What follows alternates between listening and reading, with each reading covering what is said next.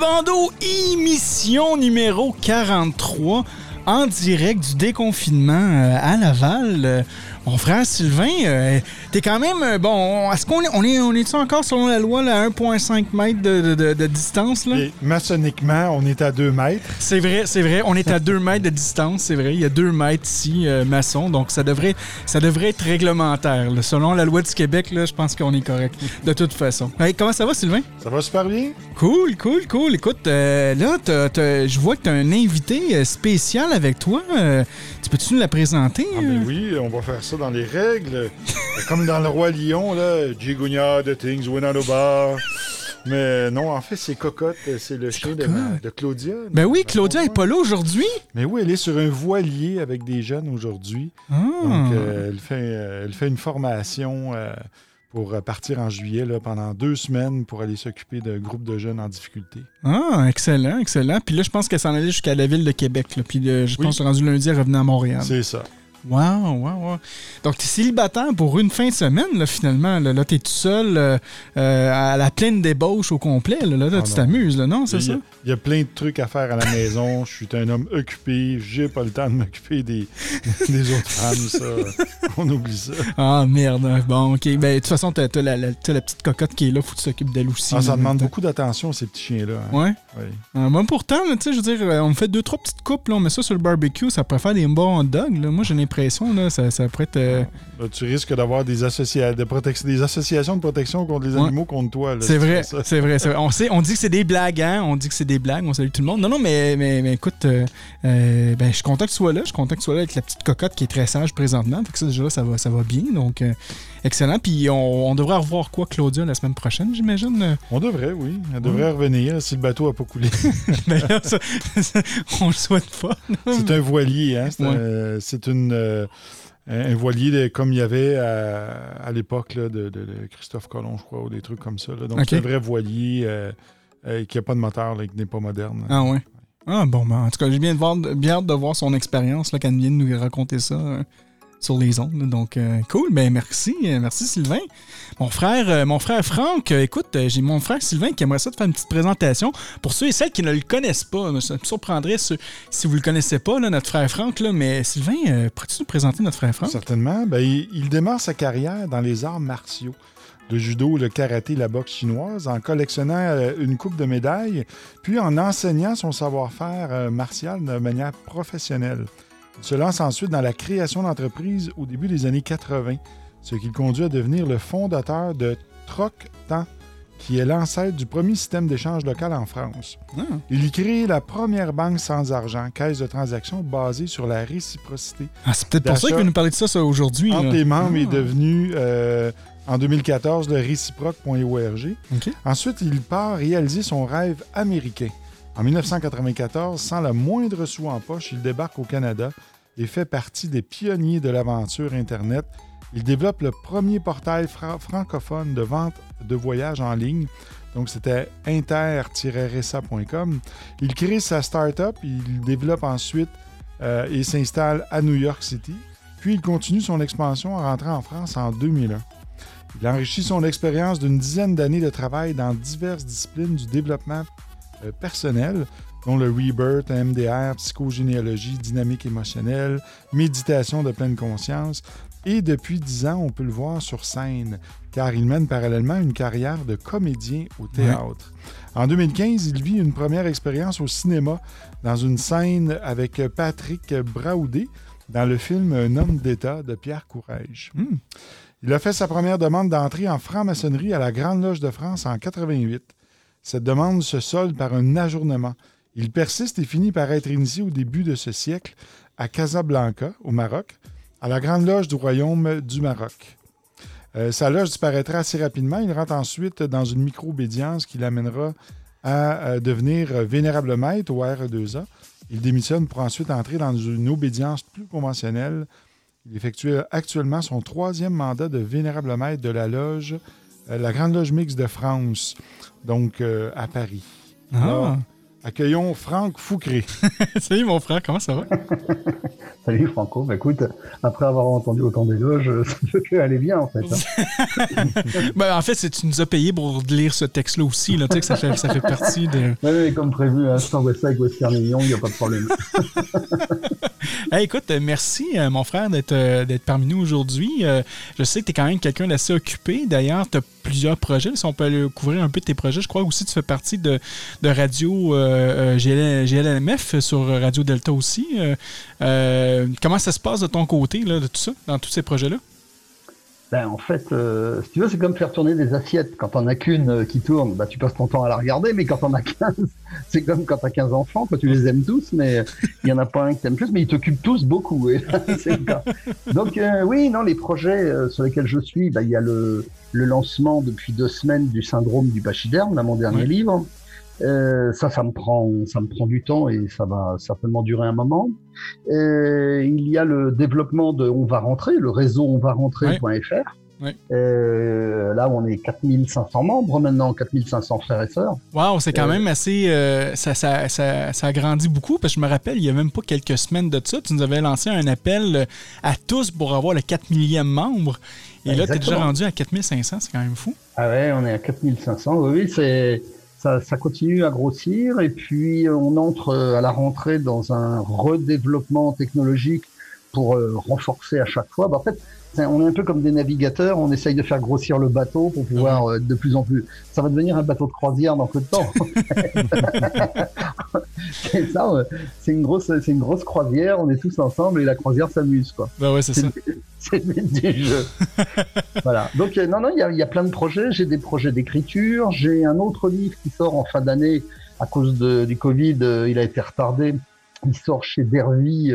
C'est un livre sur les trois enquêtes. Parce qu'il n'y a rien qui existait sur les trois enquêtes. Donc c'est un livre que, que j'ai terminé euh, ben, le 31 décembre à 23h59. je l'ai envoyé au directeur de collection. Je lui ai dit, je t'avais promis que tu l'aurais avant minuit. Et je t'assure, je l'ai envoyé. Il l'a eu, il l'a eu juste avant minuit. Et donc le, livre devait sortir au mois de juin. Et il sortira au mois de janvier prochain. avec, euh, mais bon, il est déjà fait, il est écrit, tout est tout est validé. Donc euh, voilà, il y a une il, euh, je manque pas d'activité là en ce moment. ah, wow, ben, écoute, euh, c'est sûr et certain qu'on pourra reparler euh, éventuellement de ce livre des trois enquêtes parce que justement, nous, à Grande Loge en tout cas, on n'arrête pas puis on est, on est en plein d'enquêtes. On, fait, on a reçu plein de candidatures là, durant le, temps du COVID. Puis, tu vois, pour nous, on s'adapte, on fait des enquêtes présentement par Zoom parce qu'on peut pas nécessairement se rendre là, chez, chez, les, chez les personnes. Mais quoi que là, ça commence à, avec le déconfinement au Québec, on commence à pouvoir se, se rendre chez les gens. Là, mais il y a quand même encore des gens plus âgés qui, qui, ont un peu peur quand même de rencontrer des inconnus, surtout pas trois enquêteurs qui viennent euh, à la maison qu'on connaît pas nécessairement d'où ce qu'ils viennent. Donc, euh, mais, mais ouais, ça, ça, sera sympa. J'ai, hâte j'ai bien hâte de, pouvoir lire ce, ce, livret-là. Donc, tu disais, répète-moi la, date de, sortie pour ce livre-là. Il est prévu chez Dervy, euh, Dervy qui est la maison, une maison mère de, des éditions Très Daniel, pour janvier, janvier 2021. OK janvier 2020. Bon, bon, on a encore euh, quelques mois pour, euh, pour se préparer euh, d'avance avec le livre. Donc, excellent, excellent. Écoute, merci mon frère. avant qu'on aille au, en fait, au sujet de ton, de ton livre, en fait, j'aimerais ça dire un grand merci, et fait un grand bonjour, un grand merci à tout le monde qui nous écoute présentement sur notre page Facebook, donc facebook.com baroblique sous le bandeau. On a Vincent qui est déjà connecté, on a Pascal qui est là, Pierre qui est là aussi. Pierre qui dit ça fait, ça fait longtemps et content de vous voir. Effectivement, Sylvain, je pense que ça faisait quoi, trois semaines qu'on s'était pas rencontré. On avait besoin d'une pause. Moi, en fait, j'avais besoin, besoin de me reposer de Sylvain. Donc, tu vois, là, ça, ça, a fait un peu du bien. C'est pour cette raison qu'il nous invitait tous les samedis à un barbecue chez lui. oui, c'est ça, c'est ça. Oups.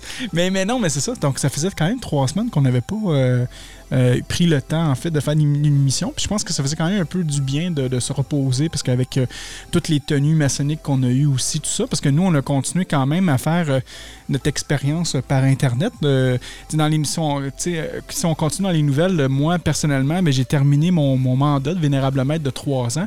Donc ça a été officiel, on l'a fait par Internet. juste, en fait, on l'a fait quelques jours avant qu'on reçoive l'avis du gouvernement qui dit qu'on peut maintenant se rencontrer en loge. Là. Donc au Québec, on a une restriction pour au maximum de 50 personnes euh, qui peuvent se rencontrer à l'intérieur. Et d'ailleurs, toi, mon frère Sylvain, tu as fait ta dernière tenue à l'intérieur. Donc, Oui, euh, vendredi dernier. vendredi dernier, c'était. On une trentaine de, de participants. oui, c'est ça. Il y avait trentaine de frères et sœurs qui Ouais. ne pouvaient pas s'attendre. Et en fait, ils étaient impatients de retourner en loge. là. donc, c'était c'était- c'était le fun de voir. Je sais pas, toi, de ton côté, euh, Franck, euh, qu'est-ce que tu penses de ce- de cette théorie-là? Nous, en tout cas, on, on- on- on a accumulé les chiffres euh, depuis quelques mois et on avait comme statistique que- qu'il y avait un 20% durant le temps de la COVID qui, euh, des, des 20 des membres, en fait, qui sont qui s'impliquaient quand même sur Internet. On avait un 30 que eux voulaient s'impliquer, mais ils préféraient tout simplement euh, attendre que, que le confinement se termine pour retourner en loge. Et on a un 50% qu'on n'a juste aucune nouvelle depuis le COVID. Je sais pas si c'est le genre de réalité aussi que vous avez présentement en France avec tout ça. On n'a aucun chiffre en France. euh, les, les obédiences sont restées euh, très silencieuses. OK? Et quand vraiment silencieuse, c'est que depuis le, le 15 mars, où tout a fermé et, et là, il n'y avait plus accès du tout au temple, eh bien, il n'y a plus de tenue et on a six mois d'arrêt parce que nous, on n'a toujours pas le droit d'y retourner. Alors, dans ma loge, on a fait, je suis veiné euh, cette année, on a fait euh, comme, euh, comme toi, parce que j'avais participé à une de tes tenues d'ailleurs.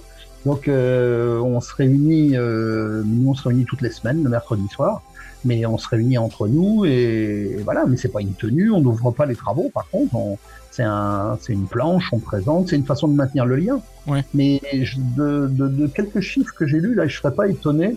Et on disait que 5% des maçons en France, on est 170, 180 000 quoi, entre Ouais. les deux, euh, 5% ne reviendraient pas à la rentrée. Il va y avoir une déperdition. Ouais.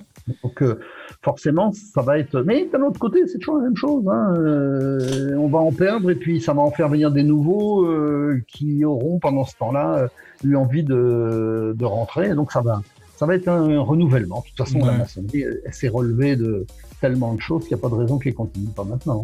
Ouais, ben ça va revenir aussi peut-être un peu avec le, le, le, le sujet de ton, de ton bouquin aussi. là. Euh, Mhm. on, on parle du nouvel sais, on parlait aussi, euh, Mhm. je veux pas trop embarquer dans le sujet parce que j'ai quand même d'autres petites nouvelles, j'aimerais ça couvrir avec vous, avec vous deux. Là. Mais euh, selon moi, probablement que la maçonnerie, malgré tout ça, va devoir évoluer aussi.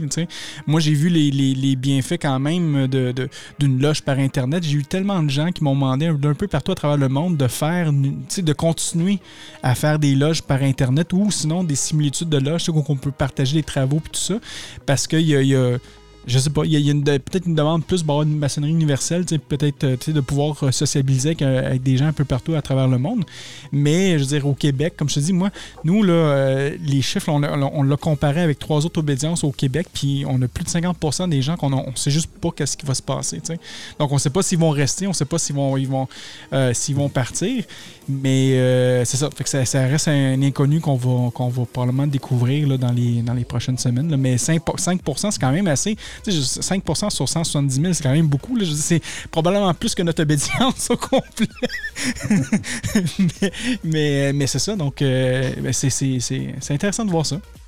Bah déjà, il faut rajouter à ça toutes les démissions euh, régu- enfin, régulières et récurrentes d'année en année. Ouais. Quand tu penses, par exemple, euh, que euh, sur euh, des- les entrées, il y a pratiquement 80% de ceux qui rentrent qui ressortent au bout d'une année. Mais c'est Ouais. pas forcément ceux qui sont entrés. C'est qu'il y a en, en termes de, de solde, la balance euh, entre les, les initiations et les démissions, 80%. Une des plus grandes obédiences, on la citera pas parce qu'elles sont toutes dans le même cas, Ouais. euh, chaque année, elle perd 1000 mètres. Tu imagines 1000 Ouais. mètres. Et puis, et puis c'est chaque année. Ça veut dire que chaque année, ils vont rentrer 1050, 1100 mètres, et t'en as 1000 qui sortent. Wow. Et ils sortent parce qu'ils sont déçus.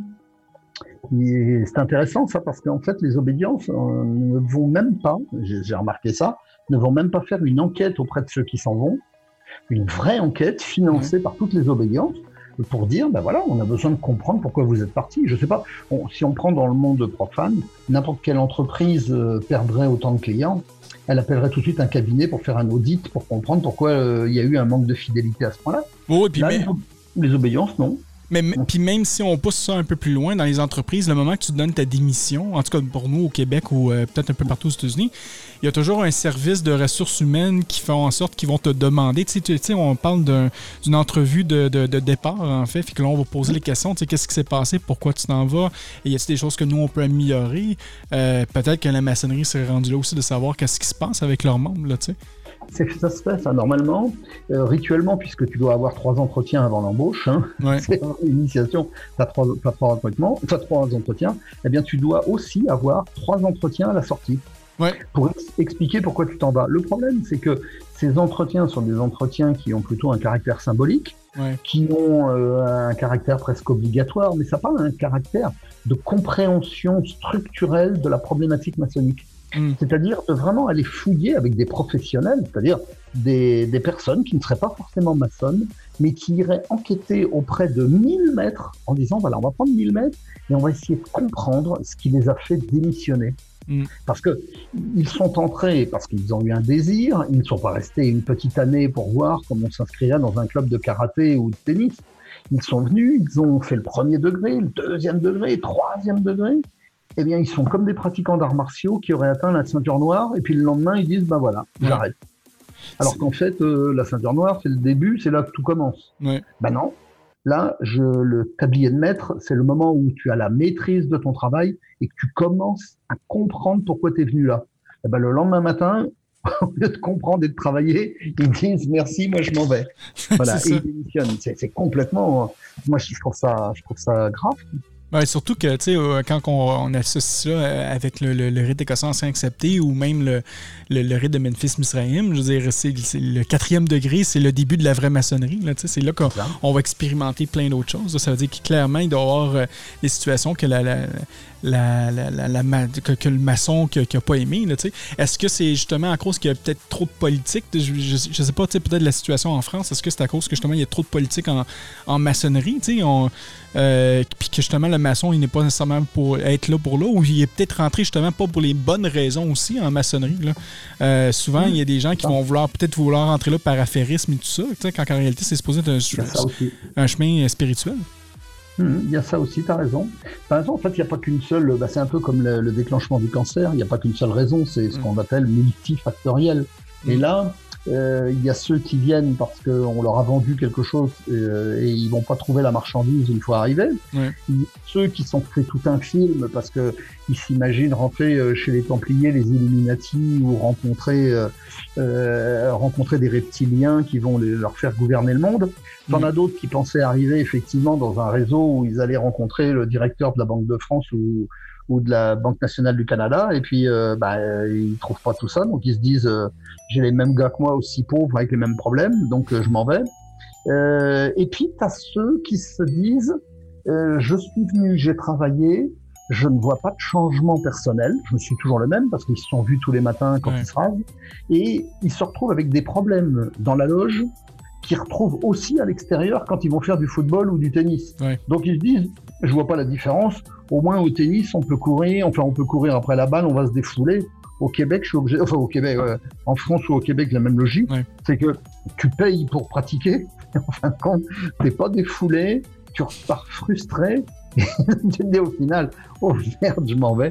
Comme on dit, on dit pas en France, on dit ça au Québec, je crisse mon camp d'ici. C'est ça. je crisse mon camp d'ici, exactement. Non, mais c'est vrai. Puis, euh, un, des autres problèmes, je sais pas si tu te souviens, dans le temps, Sylvain, quand on, euh, on, a commencé à reconstruire la Grande Loge et tout ça, il y avait beaucoup de gens qui se, qui voulaient, qui venaient finalement pour nous voir faire un, qu'on pourrait dire en bon québécois, un show aussi. Là, ils, venaient, ils venaient pas nécessairement pour euh, apprendre. En, en, ben, en, fait, il venait, il venait pour apprendre, il venait pour écouter, mais il venait pas expérimenter. Fait que les gens, ben, quand on arrêtait de, de, de, montrer du contenu, ben, là, les gens ne le, le, pratiquaient plus aussi. Puis on voyait beaucoup de gens qui, qui partaient. je, suis pas mal sûr que tu peux avoir des exemples aussi là-dessus qu'on a vécu il y a, à peu près 3-4 ans de ça. Là. Et on en a tout récemment encore qui ont quitté. Donc, euh, euh, ils s'attendent à des, trucs merveilleux, euh, des trucs ésotériques très profonds, tout ça. c'est sûr que dans la maçonnerie, on a des, choses administratives à faire, on a de la politique interne, on a toutes sortes de, choses à régler. Et dans une tenue, bien, euh, moi, par exemple, dans, mes, dans, nos tenues, en tout cas, on, a toujours une portion théorique, une portion où ce qu'on fait une expérimentation mystique de travail sur soi. Mais euh, il arrive parfois où, quand on manque de temps, ou on est plusieurs semaines sans, se voir, bien, il arrive qu'on fasse un petit peu plus du côté administratif et ça, ça peut déranger euh, les frères qui vont quitter pour ces raisons-là. Ouais. Fait que c'est particulier de, de, voir ça présentement. Puis, comme tu disais tantôt, Franck, euh, moi j'ai l'impression que la, la, maçonnerie du meilleur du Nord, elle, va quand même s'en sortir, elle va évoluer mais je sais pas avec tout ça si euh, elle, va, va être capable quand même de survivre avec ça. Tu sais, tantôt, quand tu parlais, euh, c'est vraiment, c'est vraiment un sujet un peu intéressant. Qu'est-ce qu'on parle présentement pour moi? Là? Euh, ça, on prend un peu de temps sur les nouvelles puis sur le, sujet principal, mais tu sais, le fait de perdre 1000 mètres par année, c'est c'est beaucoup, là, tu sais. Je veux dire. Euh, une, obédience. C'est ça, c'est une obédience. Imaginez toutes les autres la obédiences. Maçonnerie, elle a, elle a l'effectif total de la maçonnerie en France, c'est pratiquement six fois euh, l'effectif de cette obédience. Ce qui veut dire que tu peux multiplier par cinq et demi ainsi. Ça veut dire que on peut considérer qu'en proportion, c'est 5000 mètres français minimum qui démissionnent chaque année. Mm. Ça, arrive un peu aussi aux chiffres euh, de, des États-Unis aussi. Les États-Unis, je pensais qu'on, je pense qu'ils parlaient. J'avais écouté une émission qui s'appelle The Masonic Roundtable, qui parlait justement que eux perdaient jusqu'à 10 à 15 000 membres par année. Donc, euh, pour un pays qui a quoi, euh, je me souviens, à peu près 2 millions de membres de, de, maçons. Ça sont plus que ça, je pense. Ouais, ou ben, en tout cas, à fur et à mesure, ils, ils continuaient à perdre des maçons. Puis jusqu'à un point qu'ils se demandaient est-ce que la, maçonnerie est en train de mourir? Parce que la maçonnerie est vieillissante. Puis ceux qui rentrent, ben, quittent euh, très rapidement par après. Donc, c'est de voir aussi est-ce que, avec tout ça, avec ce changement de paradigme-là, est-ce que la maçonnerie va être capable de survivre avec tout ça? c'est mhm, une très bonne question. C'est une très bonne question. Je suis pas sûr d'avoir une très bonne réponse. J'en ai, quelques-unes. Hein. C'est déjà la première chose, c'est l'identification de la cause. Et l'identification de la cause, c'est que à une époque où où le, le sens du symbole et du travail initiatique représente un vrai sens, on vient, on se retrouve et on, on, a un objectif commun, le sens initiatique. Mais à partir du moment où on est dans une société où on est des consommateurs, c'est-à-dire qu'on vient, on paye et on veut en contrepartie quelque chose qui se quantifie. Il y a le benchmarking qui nous permet de savoir lequel est le meilleur de tout ça. Et puis, on, va, on se comporte comme des gens qui ont des droits et uniquement des droits. Mm. Mais les devoirs, on les oublie complètement parce que le consommateur est roi. Et donc, si on aborde la maçonnerie comme de la consommation, eh bien, c'est pas la peine, c'est fini, ça ne sert à rien, ça se vide. Et le problème, c'est que si la maçonnerie accepte de rentrer dans ce jeu-là, eh bien, elle finit par donner ce que le consommateur veut, c'est-à-dire de la distraction, des planches les plus attractives possibles. On fait un show, et puis à la limite, ce qui serait peut-être bien pour euh, pour fidéliser le maçon, c'est peut-être amener des pop-on girls au départ, parce que hmm. tu démarres ta tenue avec des pop-on girls, ça n'existe pas en France, mais je sais que j'en ai vu assez euh, en Amérique du Nord. Et puis tu finis ça par un petit French cancan, parce que tant qu'à faire, faut pas oublier les racines françaises. Et puis tu te dis, ça y est, d'un seul coup. Mais oui, mais là, ça devient du commerce, on est dans du business, on n'est plus du tout dans de la, dans de la voie initiatique. Et c'est tout questionnement, il est là. C'est est-ce que la maçonnerie est une voie de d'évolution personnelle pour s'améliorer soi afin d'interagir sur la société? Ou est-ce qu'on est là pour acquérir une idée commune à laquelle tout le monde va adhérer pour influencer la société extérieure? Euh, La réponse, je l'ai, la société extérieure, elle est beaucoup plus influencée par l'argent et quand je dis influencé par l'argent, c'est un tsunami qui ne laisse aucune chance à la maçonnerie. Et la maçonnerie, c'est une goutte d'eau dans le tsunami euh, que représente aujourd'hui le monde de la finance. Donc pour changer la société, on ne la changera certainement pas avec les idées maçonniques. Ça, c'est déjà mort et enterré. Il faut s'améliorer soi. C'est le seul moyen de faire évoluer la société, de devenir exemplaire par la compréhension de nos rituels. Par exemple, Sylvain disait tout de suite, on fait des travaux administratifs. Bon, ben, moi je dis tout le temps, je dis les travaux administratifs, ils ne sont pas administratifs du tout. On fait des choses avec du papier et des crayons, mais on le fait de manière symbolique. Et c'est de comprendre pourquoi on le fait comme ça. Hmm. Et quand on comprend que le secrétaire n'est pas un secrétaire d'entreprise, mais c'est un archiviste qui est sous la lune et qui est là pour absorber, on est dans une énergie d'absorption, alors que de l'autre côté de la loge, on a un orateur qui est dans l'émission sous le soleil et qu'on a les deux principes, un qui pousse et un qui attire, tout comme un maillet, le rapport qui existe entre le ciseau et le maillet, j'amène des éléments symboliques qui donnent du sens à des choses administratives.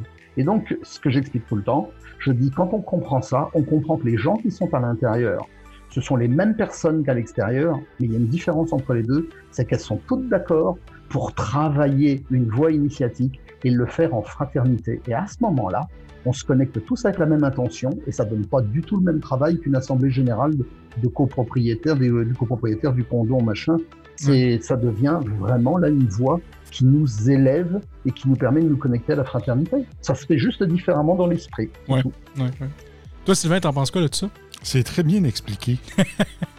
c'est très bien expliqué. Ben, c'est pour ça qu'on l'a invité. C'est un invité quand même qui explique bien les choses. Il faut, faut, faut, se le dire. Je devrais écrire des livres si ça se Oui, c'est ça. Tu devrais commencer une carrière d'écrivain de, en plus. Là. Mais... Attends, bouge pas. Je vais noter ça pour pas oublier. C'est une bonne idée. c'est une, foutue bonne idée. euh, mais euh, euh écoute, euh, je pense, je, je pense que c'est difficile de pas rentrer tout de suite dans, dans le sujet, surtout avec les. quand tu parles du côté euh, du côté de la finance, en fait, t'en parles pas mal aussi dans ton livre. Là. Euh, euh, tu sais, moi, tantôt, tu parlais, bon, que. Le, ou, tu en parlais ou je, l'ai lu ou entendu, mais tu parlais que justement que les gens vont prendre aujourd'hui euh, l'argent comme un, comme un dieu, finalement. C'est l'argent qui va, qui va tout contrôler. Là, Mais est-ce que euh, la question que, que, j'aurais pour toi, c'est est-ce que c'est tout simplement que les gens ont oublié que l'argent devrait juste être une forme d'énergie, une forme d'échange, pas nécessairement un dieu? Parce que les gens, présentement, j'en connais beaucoup qui vont vénérer l'argent, qui ont toujours besoin de plus en plus d'argent, puis ils vont arrêter de penser à soi-même, ils vont vouloir juste acquérir, acquérir, acquérir. Euh, euh, selon toi, est-ce que tu penses, est-ce que tu crois que les gens ont juste euh, tout simplement perdu l'idée que c'est une forme d'énergie, c'est pas, pas un dieu, cet argent-là? C'est une réponse très compliquée parce que euh, tu me demandes en même temps de définir ce qu'est l'argent, mais tu me demandes en même temps de faire quelques prévisions pour le futur. Et ça va être très difficile d'expliquer tout ça en deux minutes. Mais, c'est correct, on a encore 45 minutes, là. il n'y a pas de problème. je, vais essayer, je vais en prendre 43 pour répondre à ta question, il n'y en aura eu qu'une, La, première chose, c'est que si aujourd'hui les gens se prosternent devant l'argent, il suffit juste de reprendre un passage très intéressant, celui de la Bible, quand Moïse monte sur le mont Sinaï pour aller chercher la table de la loi, la table des lois, les, dix commandements. Et la loi, c'est l'esprit, c'est quelque chose d'intangible qui régit notre univers. Qu'est-ce qu'on fait en maçonnerie? On a un truc sur lequel on est tous d'accord, tous les maçons c'est que on est dans le respect des lois de l'univers. Et quand je dis les lois de l'univers, c'est pas les lois de savoir à quelle heure on va tous tomber d'accord pour dire qu'il y a des décalages horaires et tout ça, ça n'a rien à voir. Ça, c'est des lois sociales. Le soleil, lui, il tourne. Il génère une vibration, il génère de la lumière. Il y a l'apesanteur. La loi de l'attraction, c'est une loi universelle où que l'on se trouve. Eh bien, si on respecte ces lois-là, à ce moment-là, on vit en harmonie avec ce qui nous entoure si on décide que la Terre est plate, et que on euh, quand je dis elle est plate, c'est elle est plate plate. Hein. J'ai pas dit elle est bien plate. Hein. C'est pas. Oh, oui, mais écoute, euh, vu que tu crois que la Terre est plate, va falloir qu'on arrête l'émission euh, maintenant. mais, mais, bon.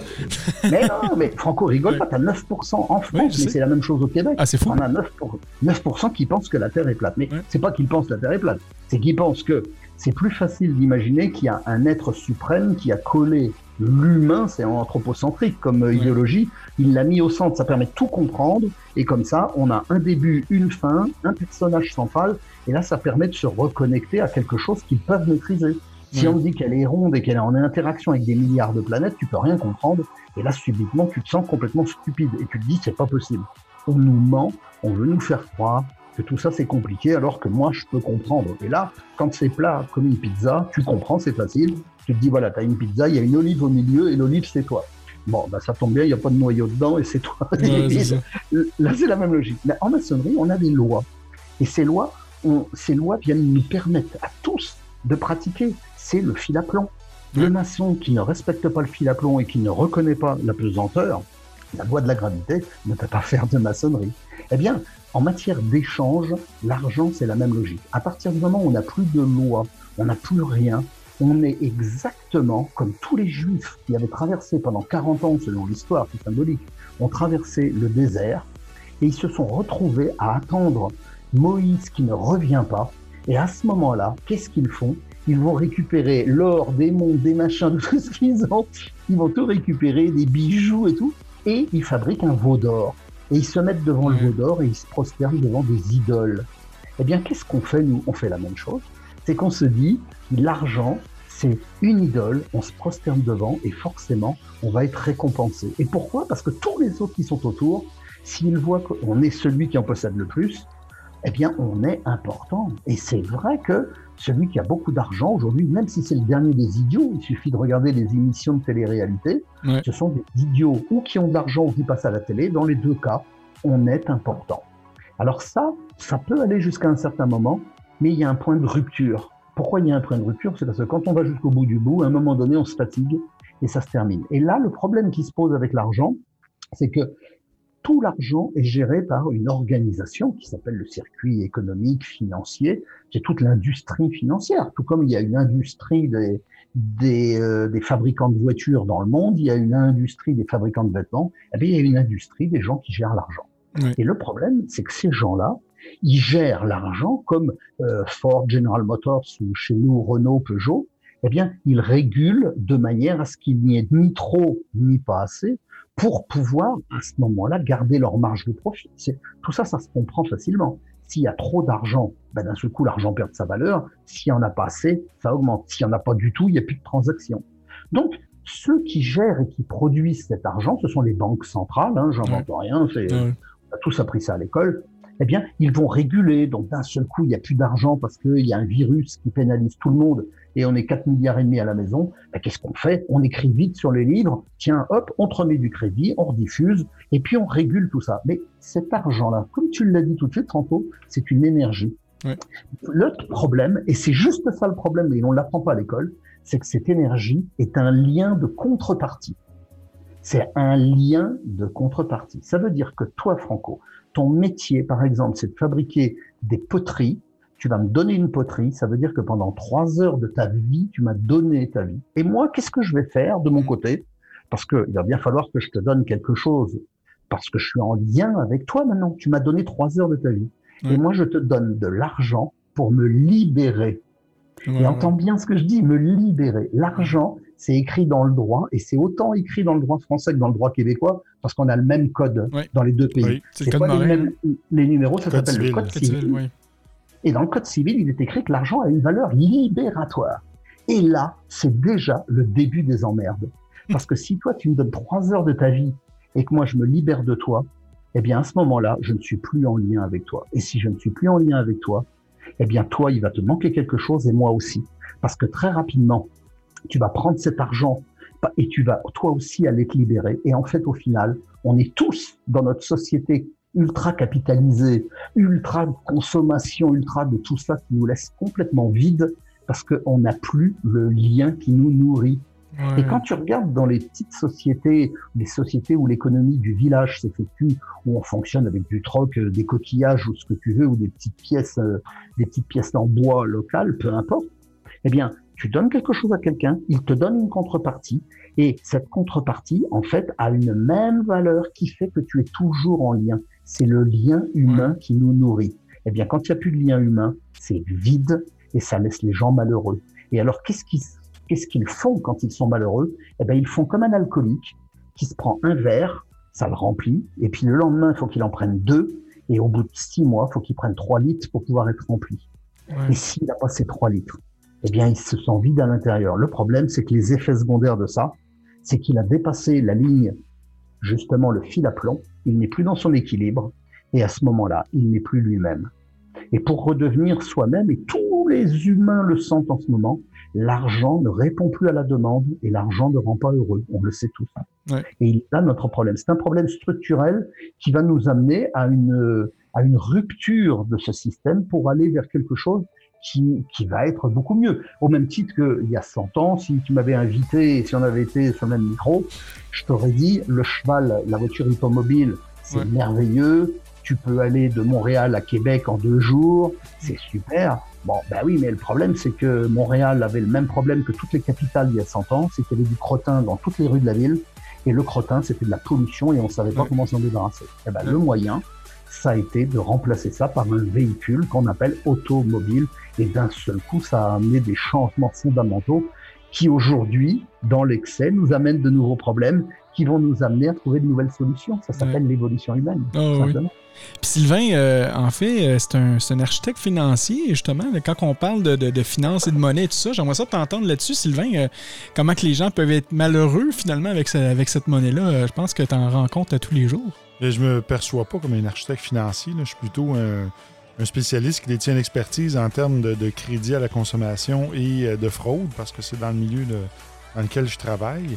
Euh, ce qui est intéressant de ce que Franck nous, nous parle ici, ça me rappelle quelque chose euh, que j'ai entendu euh, parler dans le passé là, par des groupes de discussion où il était question d'amener un revenu universel de base et ensuite un système de points dans lequel, lorsque les gens vont euh, faire du bénévolat, vont faire, euh, vont conduire correctement leur voiture, respecter le code de la route et ainsi de suite, vont gagner des points. Et avec ce système de points-là, ça leur permet, ça leur permet d'aller chercher des revenus supplémentaires. Et dès qu'ils vont travailler pour la communauté, et encore là, ils vont gagner des points. Et ça, ça amènerait l'être humain euh, à, à, travailler beaucoup plus pour le respect de l'environnement et euh, la communauté comme telle. Euh, et ça, bon, c'est sûr qu'il faudrait amener comme pas une forme de dictature ou de socialisme derrière ça, mais c'est un petit peu complexe, mais euh, je pense que une voie comme ça, éventuellement, et je sais que ça se pratique, je crois, en Chine, où ce que des points sont donnés aux, euh, citoyens lorsqu'ils vont commettre des actes en faveur de, la civilité et qui vont en perdre, et que lorsqu'ils commettent un paquet d'infractions, bien, ils perdent certains droits. Oui, mais ça, c'est le système qui, qui, est implémenté présentement en Chine. On en, on en a parlé dans, dans, les autres émissions de la quarantaine. Là. Euh, pas du sous-bandeau, mais d'autres émissions mm -hmm. de la quarantaine, mais c'est un peu plus extrême. Là. Eux, c'est littéralement, oui. c'est un système de crédit qui fait en sorte que euh, on, on, te bloque des accès à toutes oui. sortes de choses là, si, si tu n'es pas le parfait faut, citoyen. Il ne faut pas oublier que la, la Chine, c'est une dictature. Hein. Ouais. Donc, il ne faut pas aller vers ça. Il faut trouver le meilleur de tout ce qu'il y a dans ça puis arriver à quelque chose de positif. Parce mm. qu'au rythme où on va là, c'est sûr, comme euh, dit Franck, le, le, système financier, là, il arrive à sa fin. Même il y avait un économiste euh, russe, Nikolai Kondratiev, okay. qui avait prédit les différents cycles économiques avec les dépressions qui allaient venir. Et même celui de 2020 là, était prédit dans... Et pourtant, il est mort en 1929, mais lui avait okay. trouvé l'algorithme pour euh, dire non, non, le, le, système de banque centrale dans lequel vous nous imposez, euh, ça ne marchera pas, ça ne fonctionnera pas, ça va durer 100 ans, tout plus, puis ça va, ça va cracher. Ah. Et tout ça est arrivé en 1933. C'est là, là qu'on s'est fait introduire le, les systèmes de banque centrale tels qu'on les connaît aujourd'hui. Donc, on, on, arrive à la fin. C'est tout vrai ce que, Frank, euh, ce que notre ami euh, Franck dit. Euh, et c'est su dans le système financier. Les banques pensent à ça, travaillent sur ça, cherchent des solutions. Euh, et avec le blockchain aussi, là, ça aussi, les, les, la technologie de ça, c'est merveilleux, mais encore là, c'est une monnaie qui, comme dit Franck, va fait strictement remplacer celle qui est déjà là. Dans, et elle est en plus virtuelle, c'est complètement volatile. Ben, c'est que, que aussi, c'est que le, le, le, la monnaie, euh, je sais aussi que Franck, je pense que tu en avais parlé lors d'une de tes entrevues aussi, tu avais parlé justement du Bitcoin et tout ça. Euh, moi, par expérience, j'ai travaillé beaucoup aussi là-dedans. Même, je faisais, mais j'avais mon propre serveur qui minait le, les, rappelle, mes, ouais. mes, Ethereum et tout ça. Je, je faisais ça aussi. Euh, pour moi, je veux dire, oui, c'est encore une fois, moi, je l'utilise toujours comme un système d'énergie, mais euh, c'est oui que ce soit centralisé par des banques, c'est décentralisé, c'est quand même du code privé, ben, en fait, semi-privé, parce que maintenant, les, les, sources sont publiques pour que tout le monde soit capable d'accéder au code et tout ça. Mais, je veux c'est basé sur absolument rien. Là, euh, le, la monnaie, moi, je me rappelle, dans, dans, les années, quoi, je pense, dans les années 30, la monnaie était basée sur l'or, euh, maintenant, elle n'est plus basée sur l'or. Maintenant, c'est de la pure spéculation. Mais la, la la, la crypto-monnaie, c'est la même chose aussi. C'est de la chose. pure euh, spéculation. C'est basé sur absolument rien. Là, Donc, est-ce que c'est c'est une voie, je ne sais pas, je peux peut-être vous envoyer. Le, moi, la, la, manière que je, je, vous entends depuis tantôt, puis je sais que Franck t'en parle aussi, tu sais, pour le côté altruiste dans ton livre, tout ça, puis d'aider son prochain et tout ça. Euh, Est-ce que justement la monnaie fait en sorte que on vit dans un monde présentement que c'est plus euh, axé sur l'égocentrisme euh, comparément à la collectivité puis de l'entraide des autres? Je dirais que ça va dans les deux sens. C'est-à-dire que c'est difficile. C'est euh, difficile de dire c'est l'argent qui a rendu l'humain comme ça. C'est difficile de dire on va changer la monnaie et l'humain subitement son problème va être réglé. On est on est deux en fait dans une problématique on est toujours deux. Donc l'humain par l'accélération de de notre société et l'accélération c'est le machinisme hein, c'est très simple. C'est que euh, on, on, va aujourd'hui de plus en plus vite pour faire les choses. Euh, on avait tous, il y a 20 ans, une secrétaire, euh, du, un bureau. Aujourd'hui, euh, on est tous des, des, travailleurs nomades et on est, on fait même de, du, comme on l'appelle au Québec, du télécommuting. non, du télétravail, pardon. Télétravail, Ouais, ça, nous, on, nous, on le dit le vrai terme en français. télétravail.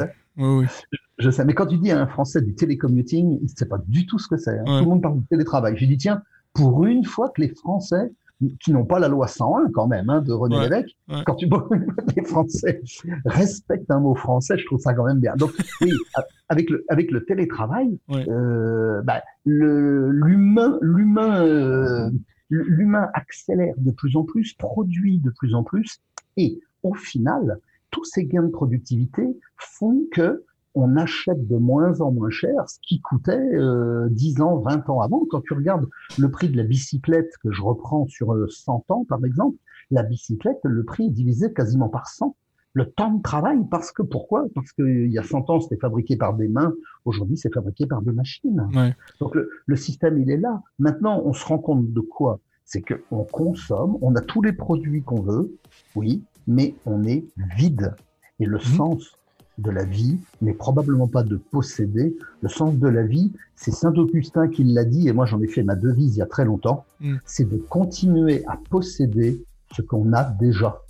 Et à partir du moment où on appuie son, sa règle de vie sur le désir de ce qu'on a déjà, à ce moment-là, on est dans le respect de la matière. Et si on est dans le respect de la matière, on est aussi dans le respect de l'esprit. Et qu'est-ce qu'on fait en maçonnerie? Au premier degré, on travaille la verticalité, c'est-à-dire le rapport du ciel et de la terre, c'est donc l'esprit. Au second degré, on est à l'horizontale, c'est le respect de la matière.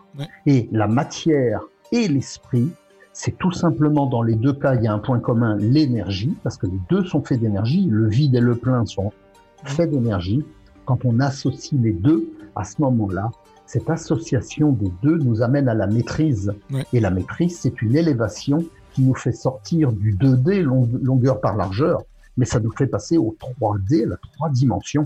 Et la trois dimensions, c'est une élévation qui nous amène à une compréhension de ce qui est de la terre, du ciel et de tout ce qui se trouve entre les deux. Et ce qui se trouve entre les deux, c'est toi au centre du cercle et les autres.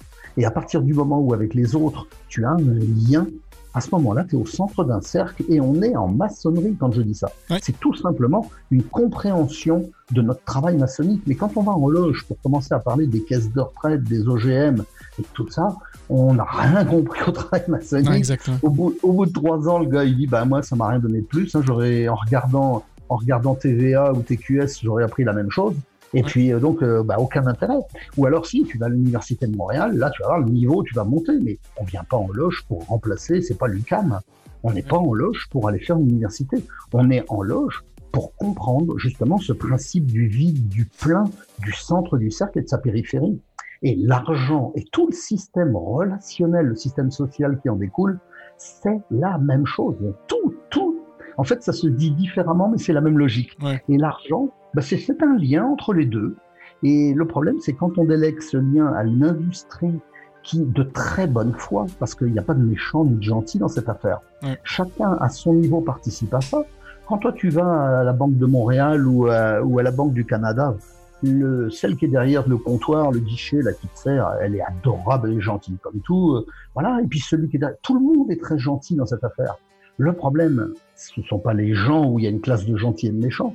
Le problème, c'est que tout ce système auquel on participe, c'est un système mortifère qui est en train de tuer des gens et beaucoup plus que, que ne le fait le Covid et qui le fait tous les ans et qui va le faire de plus en plus. Parce que ce sont des gens qui tombent malades, ce sont des gens qui vivent malades, malades du manque de vie déjà pour commencer. Et tout ça, à un moment donné, eh bien, il y a une rupture. Et cette rupture, c'est ce que j'appelle dans le livre les créatifs culturels. Mais c'est pas moi qui ai donné ce nom. Hein. D'ailleurs, c'était un Canadien.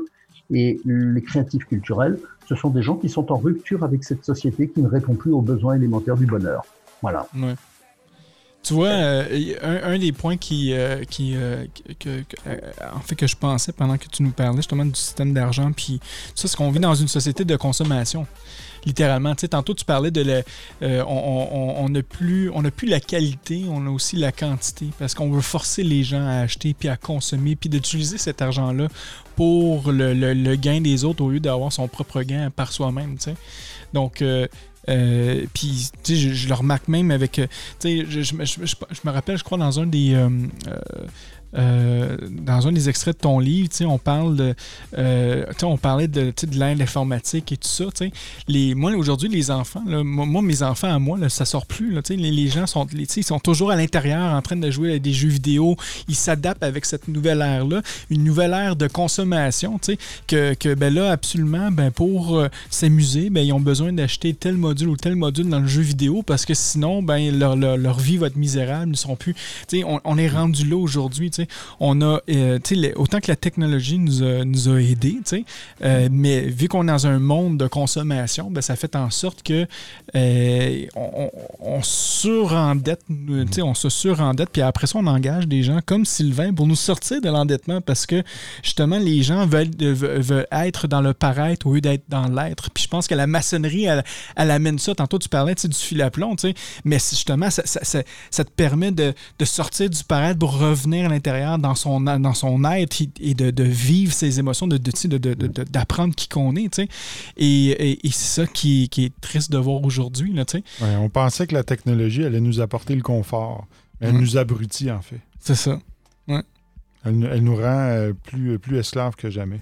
Ben oui, puis tu sais, euh, euh, tu dis plus abruti, mais tu exemple, moi, bon, j'en suis, suis un, exemple, mais tu sais, nos, téléphones cellulaires, là, c'est littéralement une extension de notre cerveau. Il, y a, il y a plein de choses que moi je me souviendrai plus là, parce que je sais que mon téléphone est capable de faire euh, toute cette tâche-là. Fait que j'ai l'impression même des fois que on, se rend de plus en plus paresseux avec, la, avec tout ce qui se passe présentement avec la technologie. oui, ça, ça, va nous aider, mais c'est fait tellement à court terme. Moi, je me rappelle mon, mon, mon, grand-père, même ma grand-mère, un frigidaire, un frigo, ça, ça durait 30 ans. Mon, mon, mon frigidaire en haut, il m'a duré 5 ans.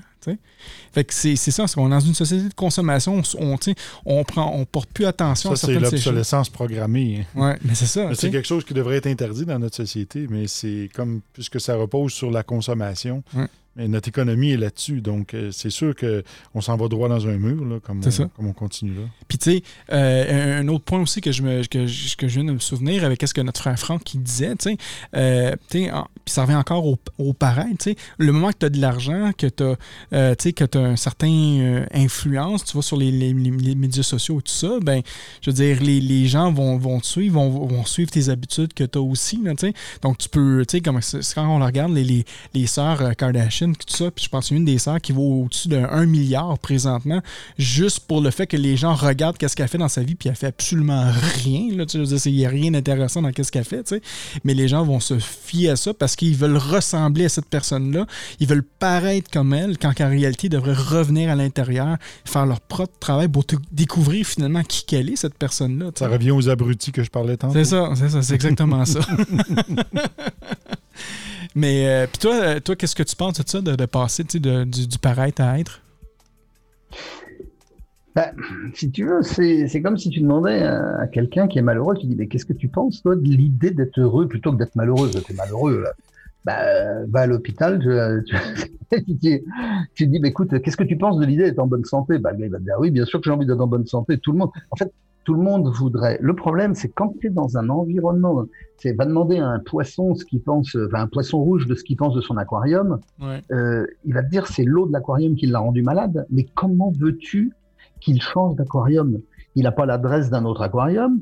Il a jamais vu, il sait pas ce que c'est que l'eau du, Saint-Laurent. Euh, il, il, connaît pas, lui, il connaît, il connaît pas l'eau de la mer. Il connaît l'eau de son aquarium. Eh bien, nous, nous vivons dans une eau d'aquarium qui est comme ça. Voilà. Et tout ce système où chacun a participé à son niveau, donc il n'y a pas de coupable là-dedans, il y a juste des responsabilités, eh bien, ça nous a amené peu à peu, et Sylvain, euh, c'est ce qu'il disait tout de suite, là, et moi c'est comme ça que je traduis ça, aux travaux de Sigmund Freud quand il nous explique que l'humain, en fait, peu à peu, euh, abandonne ses désirs pour rentrer dans ses pulsions. Et la problématique de la consommation aujourd'hui, c'est qu'elle n'est plus une gestion avec un fil à plomb du désir, parce que ce qui dit désir dit frustration. Et qu'est-ce qu'il y a? Mais regarde, l'amour, c'est quoi l'amour? C'est bien une gestion et à la fois du désir et de la frustration. Parce que si tu commences à faire l'amour et tu te colles et tu bouges plus, bah là, tu vas finir par créer une frustration chez l'autre. Elle va dire, oh, tu t'es endormi ou quoi? Si tu commences à t'agiter trop vite, l'autre, elle va dire, hé, calme-toi un petit peu, ça chauffe. Donc, ça veut bien donc dire qu'il y a une gestion du désir où c'est à la fois le manque, à la fois la réponse à ce manque, et tout ce désir, c'est ça qui nous construit. Mm. Eh bien, le problème, c'est que quand on n'est plus dans du désir, mais on est dans de la pulsion, on n'est plus en train de désirer quelque chose. On veut l'avoir et on dit je le veux, je vais l'avoir. Et si je ne l'ai pas, je vais tout casser parce que je veux cette voiture. Mm. Et donc, on est face à des consommateurs aujourd'hui qui sont comme des drogués, qui ne désirent plus leur cigarette comme un fumeur modéré, mais qui sont comme des drogués dépendants des junkies qui n'apprécient plus du tout leur dose, mais qui ont absolument besoin de se l'injecter tous les jours. Et donc, c'est une on est dans une société de junkies. C'est le problème de notre société aujourd'hui. Donc, qu'est-ce qu'il faudrait faire? Eh bien, c'est très simple. C'est c'est pas avec des idées qu'on va changer le monde. C'est avec un nouveau système. Alors moi, j'en ai inventé un. Il vaut ce qu'il vaut. Hein. Euh, on est certainement quelques milliers sur Terre à avoir des idées. J'ai testé le mien auprès de euh, plusieurs milliers de fois, auprès d'entreprises avec des transactions. Je l'ai même testé avec la justice française, euh, la brigade financière, ça marche aussi. Donc mon système a été testé en laboratoire, il fonctionne. C'est un système de compensation directe, c'est-à-dire que tu prends une centaine d'entreprises et ces 100 entreprises, tu les mets ensemble avec une caisse de compensation comme les banques en ont une, et tu les fais acheter et vendre entre eux mais toutes les cellules, les millions de cellules qu'il y a dans le monde, tu les fais toutes interagir les unes entre les autres, et les caisses de compensation centrales sont des petits réservoirs avec des vases communicants, hein, comme, le, comme le sont nos, nos systèmes fluviaux, qui se compensent, s'intercompensent et qui donnent un équilibre et une harmonie totale sur la Terre. Le seul truc, c'est quand tu besoin de crédit, tu ne fabriques pas de l'argent extérieur, tu, le, tu utilises ton crédit par l'achat chez quelqu'un qui génère immédiatement un crédit. Ça veut dire qu'on entre là dans le système où il n'y a plus aucune spéculation, il n'y a plus d'intérêt financier, puisqu'on n'est plus obligé de faire intervenir une monnaie extérieure. Et ce sont les gens qui, en direct, c'est une prise, une, une, prise directe. Eh bien, c'est exactement le même principe qu'on a eu avec l'informatique. Hmm. L'informatique avant 1969, on a des ordinateurs centraux qui se trouvent au Pentagone ou à Ottawa ou à Paris et ces ordinateurs centralisent toute l'information du pays. Et puis un jour, on a ARPANET qui arrive avec quelques années plus tard Internet et des millions de petits serveurs qui sont tous interconnectés. Et sur chaque serveur, il y a des milliers de gens qui se connectent. Et tout cet ensemble, on appelle ça une toile d'araignée. Eh bien, il faut reproduire une toile d'araignée financière, mais qui fonctionne en direct grâce à la blockchain, on a parlé, mais pas avec la crypto-monnaie. Ça, c'est une, c'est un coquillage doré, c'est une escroquerie. Avec sur la crypto, le, la blockchain, des comptes de compensation directe de gens qui font leur compensation. Et là, tu te retrouves avec immédiatement un crédit mondial illimité, mais équilibré, qui ne gère plus, qui ne génère plus aucun, aucune crise comme on les connaît aujourd'hui avec la monnaie. Parce qu'il faut pas oublier que la monnaie, c'est un produit extérieur qui est amené par une instance qui est un tiers de confiance. Une banque centrale, c'est un tiers de confiance. Hein. Qu'elle s'appelle la BCE ou qu'elle s'appelle la Fed, c'est un tiers à qui on accorde notre confiance par des, pour des raisons politiques et économiques. Et là, le souci, c'est que tout ce système, eh bien aujourd'hui, il, est, il, il touche à sa fin. Et il faut arriver avec quelque chose. Alors quand tu arrives avec une idée nouvelle, en général, on te regarde et on se moque de toi. Après, on se dit, bon, c'est pas possible, ça marchera pas. Puis un jour, on dit, bah, tiens, pourquoi pas, ça a l'air pas mal ton truc. Hein. Je me souviens à l'époque où je vivais au Québec, euh, il y a de ça 20 ans, je rentrais en France, puis je leur disais, vous savez, j'ai vu quelque chose au Québec et je travaille tous les jours avec, ça s'appelle Internet. Et comme les Français qui ont tout inventé, qui connaissent tout et qui savent tout mieux que tout le monde, ils disaient, oh, oh, oh, oh, nous, on a le Minitel. Et je peux te dire, mon gars, que le Minitel, c'est pas demain qui va être détrôné. Oui, et je vous assure, ce que je dis là, je l'ai vu avec un président de syndicat des, des agents de voyage français. Il m'a dit, nous, on ne risque rien en France, on a le Minitel. Ah bah écoute, avec ça, t'es es sûr que tu pars à la guerre avec un lance-pierre et puis tu dis c'est pas les Américains qui vont nous faire peur. Hein. On est armés, on a des lance-pierres, nous. Hein. et c'est la même logique. C'est que petit à petit, eh bien, il y a des technologies qu'on ne comprend pas bien parce qu'on ne comprend pas bien Internet, tout comme on ne comprend pas bien non plus la blockchain en ce moment. Mais petit à petit, tous ces systèmes vont arriver et forcément, ça va bouleverser quelque chose qui ne fonctionne plus. Et tout ça, ça va avoir pour but de transformer l'individu parce que par le principe de l'épigénétique, ça va modifier ses structures mentales et ça va recréer du lien. C'est ça où l'humain va tomber malade et va mourir. On va disparaître parce qu'on ne peut pas continuer à vivre dans un rouleau comme des petits qui tournent de plus en plus vite. On devient de plus en plus fou. Donc qu'est-ce qu'on va faire? On va chez Jean Coutu tous les jours et puis on va s'enfiler euh, quatre boîtes de quatre boîtes de pastilles pour euh, c'est de la folie. Ah, mais écoute, euh, c'est intéressant. Là, il nous reste présentement environ 5 minutes avant la, fin de l'émission déjà. On a déjà fait une heure là, à parler. Toi, de ton côté, tu penses de quoi ce genre de nouveau système-là? Ben, ça va être le bienvenu. Ça prend ça. on le voit hein, juste par l'augmentation de, de, ventes d'antidépresseurs à travers le monde. On voit que les, les, gens se portent pas bien, ils sont pas heureux. Puis au rythme où on consomme et qu'on détruit la planète en ce moment, il faut qu'il y ait un changement. Parce que dans 50 ans, l'humanité ne sera plus là. Hein. On va avoir disparu mm. de, la, de, la, Terre. Donc, il faut prendre action. Et comment ça va se faire? Mais je pense que ça va prendre un électrochoc. Euh, ça va prendre quelque chose, une crise comme le COVID, par exemple. Ça leur fait réaliser aux gens l'importance de nos proches, l'importance de prendre le temps, le télétravail. Il y a beaucoup d'entreprises qui vont devoir se restructurer, puisque maintenant, il y avait des locaux qui contenaient 200 employés. Maintenant, ils n'ont plus besoin de ça. Ils vont avoir besoin d'un plus petit locaux, juste pour l'administration, puis le reste, les gens vont travailler chez eux. Donc, ça amène beaucoup de changements, ça. Moi, je vois ça euh, très positif, qu'est-ce qui s'est passé avec le COVID. Quoi qu'il y a eu beaucoup de morts, là, mais l'issue de toute situation est toujours positive de toute façon. Alors, euh, moi, je, moi, je reste très positif pour l'avenir. On, est chanceux, on vit à une époque où on va voir des changements majeurs dans un système financier et que cette fois-là, ça passera peut-être pas par une guerre. Hein, en 1929, hmm. pour se sortir de la dépression, ça a pris la Deuxième Guerre mondiale. Euh, maintenant, le niveau de conscience est un peu plus élevé sur Terre. Je pense que cette fois-ci, ça va se faire différemment. J'ose espérer que ça sera ça. On ne tournera pas en arrière. Oui. Ouais. On va. Je pense qu'avec le temps, on va, pouvoir voir de qu'est-ce qui va se passer. Euh, mon frère Franck, écoute, on est déjà rendu à la fin. On n'a pas fait les nouvelles. On n'a pas fait les nouvelles. Je voulais parler euh, euh, d'une nouvelle en particulier avec toi, Franck. Tu as publié, je vais le montrer maintenant, sur, sur, notre page, en fait, là, Facebook. Euh, là, présentement, tu le vois pas, mais euh, euh, je, peux, je peux te le dire. Tu as écrit, en fait, sur le, blog d'iram.be L'argent de la franc-maçonnerie nous appartient tous. Est-ce que tu peux, tu plus développer ça? Parce que je trouve ça très intéressant, de, cet, article-là. Et c'est peut-être aussi une. comment, je pourrais dire? C'est une. c'est une situation qui est peut-être pas uniquement aux obédiences européennes, mais clairement, nous, on n'a pas cette réalité-là euh, au Québec. Mais j'aimerais ça que tu nous en parles un peu de cette nouvelle-là, en fait, de l'argent de la franc-maçonnerie nous appartient à tous. Ben oui, c'est qu'en fait, euh, je me suis appuyé, je me suis appuyé sur les travaux de, du père du revenu d'existence dont parlait Sylvain tout à l'heure. Donc là, je rebondis sur ce dont parlait Sylvain. C'est-à-dire qu'en fait, je me dis, voilà, depuis, euh, enfin aujourd'hui, il y a 170 000 maçons en France qui payent chaque année une capitation, donc un des frais, un frais annuel, et une partie de ces frais vont à la loge, une partie vont à l'obédience. L'obédience avec fait la gestion, donc euh, j'espère qu'elle est bien gérée, c'est-à-dire qu'il y a toute la partie administrative, la partie euh, animation, tout ça, ok c'est bien. Et puis la partie de loge, elle sert à quoi? Elle sert à payer un temple. Alors petit à petit, il y a des obédiences, et parmi les, dix plus grosses, eh bien, elles y sont toutes, elles ont toutes acheté des biens immobiliers. Sauf qu'il y en a qui ont créé des sociétés civiles immobilières.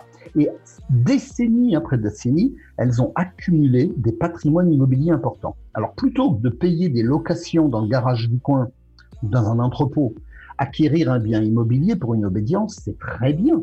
Ça permet de faire profiter aux frères et sœurs des, euh, du patrimoine immobilier, c'est parfait. Le seul problème, et c'est ça mon propos, c'est que après 30 ans, 40 ans, 100 ans pour certaines, elles ont des centaines et des centaines de milliers de mètres carrés de locaux qui représentent des centaines de millions d'euros. Et aujourd'hui, ce capital, il est à qui?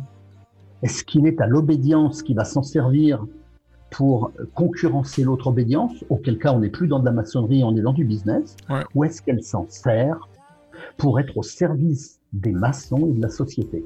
Et donc, mon papier, qui a déjà fait 6000 vues depuis hier, avec une cinquantaine de commentaires, je te dis qu'il a... Et à mon avis, enfin, de tout ce que j'ai lu, parce que je suis intervenu à chaque fois, j'ai vu à peu près, je dis, oh, je dis trois commentaires qui étaient vraiment très, très appropriés. Le reste, c'est les frères qui n'ont pas compris. Ils se sont imaginés que j'avais envie de, de, répartir le patrimoine avec tous les maçons, euh, c'est-à-dire qu'on récupère tout puis on part faire la fête avec. D'autres qui disaient, bah voilà, il est frustré parce que lui, il n'a pas d'immobilier, donc euh, il voudrait monter une société. Tout ça, c'est faux. C'est pas du tout ça. Mon propos, c'est les maçons ont accumulé des actifs. À quoi on s'en sert dans notre société? Comme la maçonnerie ne sert plus beaucoup à la voie initiatique, parce qu'on y vient pour faire des causeries bien aimables, et on est une, une annexe de l'UCAM, euh, ou d'une université quelconque, quand des fois c'est pas le cégep tellement le niveau est peu élevé, eh bien, tu te dis au moins que le patrimoine financier et immobilier serve à la société et aux maçons. Et donc servir à la société, c'est comme on le fait en Angleterre, le louer, louer les temples pour autre chose, par exemple. C'est-à-dire tourner des films, c'est-à-dire euh, des réceptions, ça veut dire faire autre chose, mais que ce patrimoine serve pour les maçons. Or, ça ne sert pas pour les maçons, ça sert aux structures maçonniques pour se faire la guerre.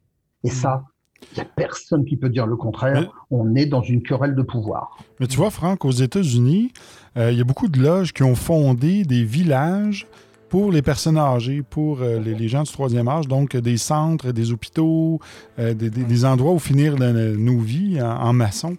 donc, les Américains ils ont compris ce côté-là. Très bien. Mais les Américains ont quand même une différence, c'est qu'ils ont eu l'affaire Morgan il y a 120 ans. Hmm. C'est que Morgan était un, vous connaissez probablement l'histoire, c'était un maçon des ateliers supérieurs, dans les grades supérieurs, et il a édité les, euh, les rituels des degrés supérieurs, et il a été assassiné. On a retrouvé son corps dans une rivière, ça a fait un scandale national dans tous les États-Unis, et en moins de 10 ans, 50% des effectifs de la Grande Loge euh, de New York a démissionné et parti parce que ça voulait dire qu'on devenait honteux, on était associé à des criminels. Et à ce moment-là, la franc-maçonnerie américaine, il y a donc 120, 130 ans, s'est dit, eh bien, où je, je me réveille, je me transforme et je change mon état d'esprit et je change mes actions et à ce moment-là, je deviens utile, et c'est comme ça qu'elle est devenue caritative. Et la maçonnerie américaine est caritative, où elle s'est dit, on va mourir parce que de toute façon, on peut plus arriver en disant, venez pratiquer l'initiatique chez nous. Les gens disaient, vous êtes des assassins, vous avez, vous avez tué un des vôtres euh, qui a dévoilé des secrets. Donc là, ils étaient devenus, euh, ils n'ont pas eu le choix. Euh, en Angleterre, la maçonnerie est un peu différente. Il y a le principe monarchique qui change. Et la France, c'est encore un principe différent parce que nous, mm. on a des, on a les Gaulois, c'est les tribus. On a. Je croyais que c'était nous les Gaulois. Je pensais que c'était nous les Québécois, les Gaulois. Nous, c'est les Gaulois de l'Espérie. ah oui, non, non. Nous, il y a les Gaulois. Alors, il n'y a pas deux villages qui sont d'accord l'un avec l'autre. Ils se bagarrent tout le temps hein, pour savoir euh, qui a le plus long zizi. Et quand il y a un ennemi extérieur, là, ils sont tous ensemble. Mais sinon, ça se bagarre tout le temps à l'intérieur. Donc, la maçonnerie française, tu as plus de 250 grandes loges. des obédiences, ça, c'est fou, ça, j'en reviens pas encore. Ça. Mais oui, mais tu en as 10 qui représentent 90% de la maçonnerie, et puis tu en as 200, 240 qui représentent des fois le gars tout seul, il est grand maître, il a une obédience, et ils sont, ils sont c'est son, son, cousin, sa grand-mère, sa tante, ils sont cinq dedans, et puis il est grand maître, comme le patron de, comme le grand maître d'une grande obédience. Ben, si tu veux, c'est un peu comme un État américain, euh, comme un, État dans le monde où il y aurait 200 euh, habitants et qui rencontre le président des États-Unis où il y a 300 millions de l'autre côté. Les deux sont présidents, mais ils n'ont pas la même taille, ils n'ont pas le même budget non plus. En France, c'est pareil. On a plein de petits États partout. Ben, ça, revient, ça, revient, ça revient aussi à, la même chose avec nous au Québec. nous, notre, obédience, euh, on, pour dire qu'on est un petit peu plus qu'une centaine, mais si on compare ça avec la Grande Orient de France qui en a 55 000, euh, ben, justement, nous, on est les petits avec, euh, avec, avec, les grands aussi. Mais je trouve ça intéressant de voir, d'essayer de, comprendre un peu qu'est-ce que ces obédiences font avec, avec ces fonds-là aussi. C'est pas les petits qui, ont, qui posent problème, là, c'est les gros. là. Ouais, c'est ça, c'est les gros. C'est les gros parce qu'en plus, juste Franco, je t'interromps, excuse-moi, ce qui est important de comprendre, c'est que les gros, qu'est-ce qu'ils font? Ils, ont, ils possèdent les temples et ils se font des guerres entre eux et ils donnent des patentes. Et la patente, c'est exactement le Mm. principe du franchising ou de la franchise, Ouais. La franchise au Québec avec, euh, avec McDonald's ou n'importe Ouais. quel. Eh bien, si t'as pas la franchise, tu, mets pas l'enseigne McDonald's parce que le Ouais. lendemain matin, tu as les avocats qui arrivent avec la police. Là, les obédiences donnent des autorisations de location de temple. Alors, si tu fais pas partie, t'es pas dans les bonnes, euh, dans les bonnes grâces, eh ben, tu n'as pas l'autorisation et tu ne peux pas pratiquer. Et tu vas les pratiquer dans le garage où, euh, où tu as un copain qui a une, un Ouais. bar et puis tu t'attends qu'il ferme pour pouvoir aller te réunir. Wow. Et là, c'est un vrai, vrai problème, ça. C'est que, et c'est un, un des problèmes, mais il y en a d'autres. Et ça veut dire que la, la possession des temples entraîne des injustices de l'autre côté avec les petites obédiences, par exemple. Oh wow, c'est, vraiment pas une réalité que nous, on a euh, euh, présentement au Québec. Nous, en tout cas, ben, c'est sûr que nous, on est, on est indépendants, on a notre propre temple de toute façon. Là. Mais je veux dire, euh, notre temple qu'on a sur Partenay, le temple qu'il y a aussi sur Notre-Dame, je pense que ça couvre 90% de toutes les petites obédiences au. Québec. Plus les, les, les temples de la Grande Loge du Québec, eux, c'est, sont indépendants. Mais même à ça, maintenant, la Grande Loge du Québec, ils sont ouverts aussi, euh, probablement faire des locations aussi pour euh, euh, certaines obédiences. Donc ça, c'est quand même une belle ouverture. Mais j'ai, jamais vu pu euh, imaginer que ça pouvait être comme ça euh, en France présentement. Tantôt, euh, euh, je regarde dans, le- dans le chat, on a Ronan, qui est un de nos membres Patreon, qui dit qu'en Angleterre, il y a aussi des maisons de retraite, de, retraite puis des hôpitaux. Quand on parle des hôpitaux, on parle des Shriners, qui sont un peu partout à travers le monde, qui ont été créés aux États-Unis. Puis depuis ce temps-là, ben, c'est un peu comme ça que les, les, les Américains ont décidé de, rendre ça plus caricatif, comme dirait Franck. Sinon, en France, y a-tu des y a-tu quand même un, un espoir de, de, de peu de, philanthropie que, que, que les obédiences majeures françaises font? Y ont-tu des genres de choses similaires qu'ils voudraient faire ou il y a absolument rien? Il n'y a pas grand-chose parce que la- le- déjà, foncièrement, la maçonnerie française n'est pas une maçonnerie de, de charité. Mm. Elle ne repose pas sur les, les principes de la maçonnerie anglaise pour ça. Elle s'est vraiment dissociée.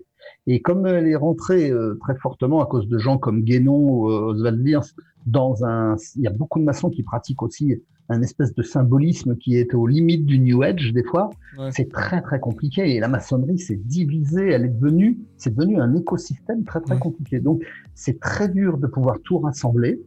Euh, c'est très dur de pouvoir faire la police aussi, parce que parfois il y a des malfaiteurs hein, dans le lot. hein. Il, y a, il, Ah oui. quelques, il y a quelques personnes qui sévissent, ils, ils font du tort à tout le monde, ils sont pas très nombreux, mais ils font du tort. Donc Ouais. c'est vrai qu'il faut pas nier ces problèmes-là. Chaque obédience a, a son, sa- son, son département, je vais appeler ça, de charité. Par exemple, tu parlais du Géo tout à l'heure. Le Géo, je crois, c'est le budget, je l'avais il y a deux jours encore, je crois que c'est 5%, 5% de son budget dans la charité, donc c'est pas rien.